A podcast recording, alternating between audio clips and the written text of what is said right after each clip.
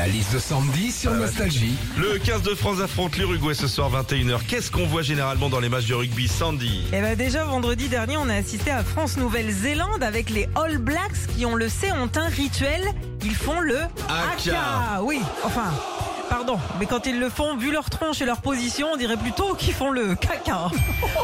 Oh, Oh, Excusez-moi. On s'arrête là Qu'est-ce que je, si, si la deuxième monte en puissance Hein quand on regarde un match de rugby aussi, je pense que vous avez vu sur les touches, il y a toujours un joueur qui se fait porter par un autre joueur pour aller plus haut.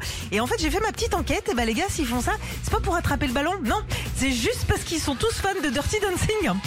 Enfin, le rugby, c'est un sport de bonhomme, oui, de bourru.